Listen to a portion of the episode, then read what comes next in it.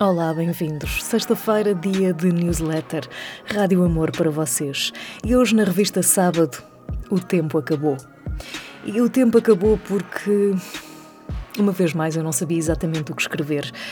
E apetecia-me falar do tempo, como quem decidi falar do tempo. Aquela tentativa de não falar, aquela tentativa de não dizer aquilo que tem de ser dito. É verão e não está sol num capricho de quem espreita entre as nuvens, como se tivesse dúvidas sobre a pertinência da estação, como se tudo o que conhecemos por certo fosse uma enorme dúvida, tão grande quanto a do tema a escolher para vos escrever. Falar sobre o tempo é sempre para quem tem demasiado tempo e hoje não temos tempo. Ninguém tem tempo, nem o tempo da meteorologia, do calendário ou da nossa paciência que se esgota esbaforida entre contratempos a contar o tempo para férias que arriscamos não ter tempo para ter. O tempo acelera para vacinar, não passa para cuidar e arrasta-se para quem fica a ver a vida passar. O tempo está a acabar, o mundo está cansado, todos nós exaustos. O tempo faz por não parar, como se estivéssemos em apressada caminhada para um lugar que ninguém consegue encontrar. Sobretudo um lugar sobre o qual ninguém quer falar, assobiando para o ar, deixando o tempo passar.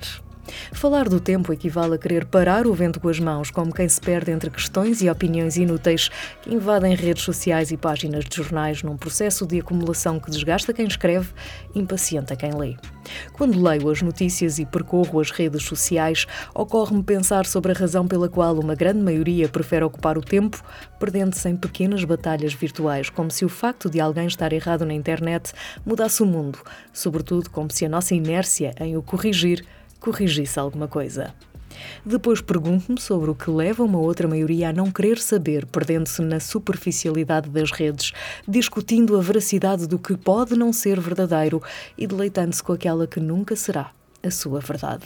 A seguir, recordo-me do tempo, do que fazemos com ele, do sol que espreita de mais ou de menos, nunca acertando no tempo, do calendário desfasado em relação à vida de todos os dias e percebo que nos transformamos numa espécie de computador multitarefa com demasiadas janelas abertas, um processador inadequado às exigências de programas e aplicações 2.0 para uma máquina que nunca passou do primeiro estágio de evolução. De janelas abertas para o mundo já não as sabemos fechar.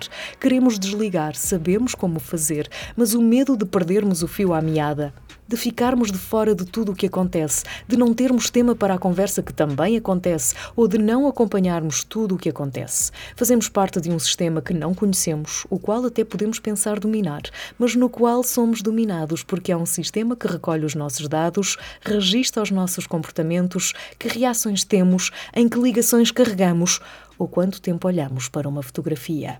É o mesmo sistema para o qual todos contribuímos que altera o nosso contexto digital, limita o nosso tempo, usurpa a nossa privacidade e condiciona a nossa liberdade. Falta-nos tempo para pensar na liberdade perdida e no que poderíamos ganhar desligando o ecrã.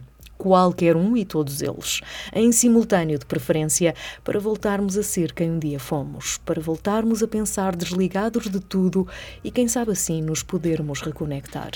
Reconectar? Perguntam? Sim. A nós, a pessoa que somos e menos a que querem que sejamos. Hoje perdemos a capacidade para fazer escolhas porque temos tanto por onde escolher que nos falta o tempo para eleger tudo o que cada uma dessas opções quer dizer.